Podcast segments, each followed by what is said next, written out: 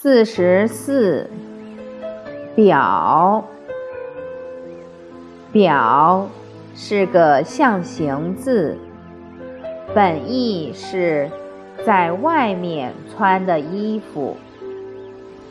古人穿衣很讲究，夏季穿衣，冬季穿裘。他们所穿的裘衣。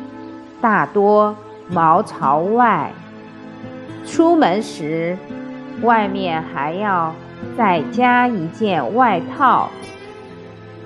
这件外面穿的衣服就称为表。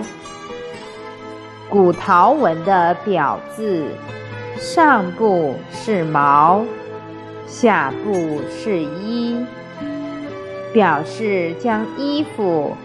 套在球毛之上，小篆的“表”将“毛”字放到了“一”的中间，字义没有变化。后来，“表”字引申为表面、外部，与“里”相对，如。最虚伪的人，就是那些表里不一的人。